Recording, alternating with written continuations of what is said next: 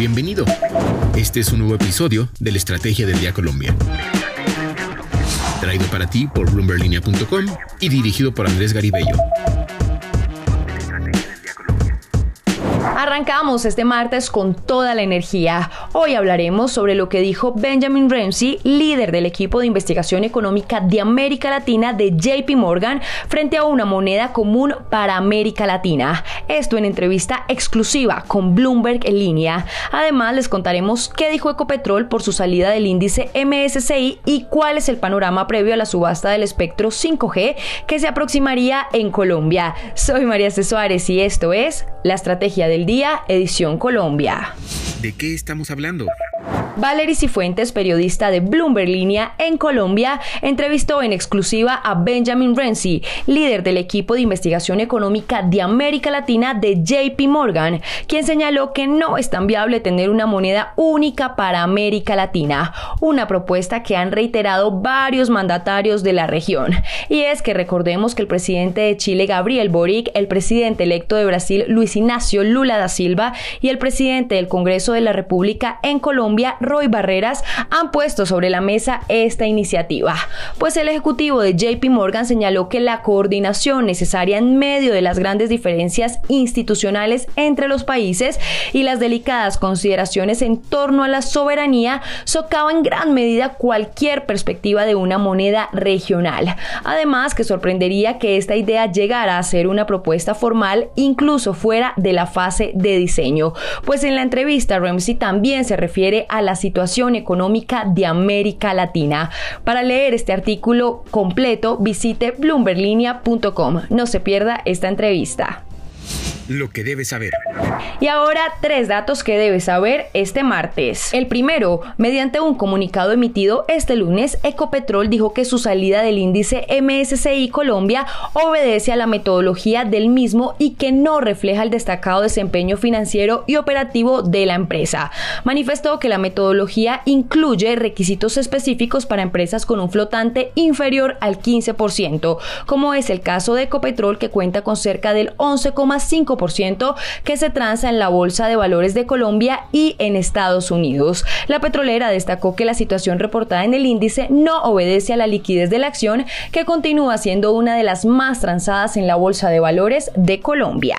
El segundo, Empresas Públicas de Medellín emitió el pasado 10 de noviembre una carta firmada por su gerente Jorge Andrés Carrillo a Jorge Alberto Valencia, director de la CREC, la Comisión de Regulación de Energía y Gas, en la que le pide un nuevo plazo para el inicio de las dos primeras turbinas de Hidroituango, lo que debería hacerse el próximo 30 de noviembre, pero que según lo solicitado por la empresa, el nuevo plazo pues no tiene fecha exacta, sino que sería como dice dice la misiva, por el tiempo necesario para atender nuevos requerimientos fijados por las autoridades. Y el tercero, el economista Samario Stalin Ballesteros, quien se posicionó a finales de septiembre pasado como director de la Agencia Nacional de Contratación Pública Colombia Compra Eficiente, una entidad que dijo se busca reorientar bajo el mandato del presidente Gustavo Petro. Y es que son varios los reparos que Ballesteros hace a esta entidad,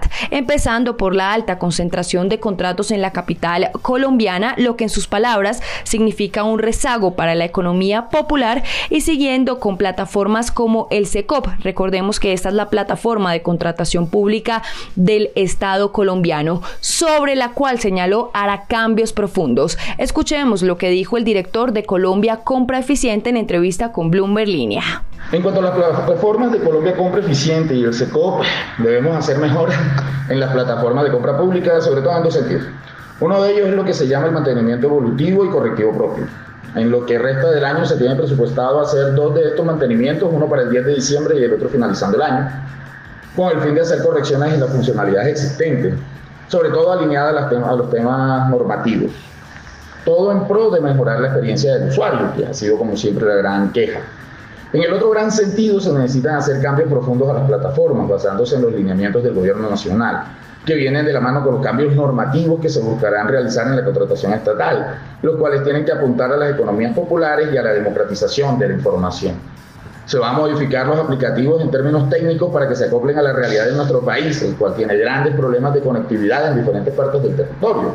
Por otro lado, tenemos un gran reto en términos tecnológicos. Queremos incursionar en una nueva gran plataforma que integre la mayoría de herramientas que utiliza el Estado en sus entidades. En esto realmente es necesario buscar los desarrollos tecnológicos que suplan esta necesidad. El negocio de la semana.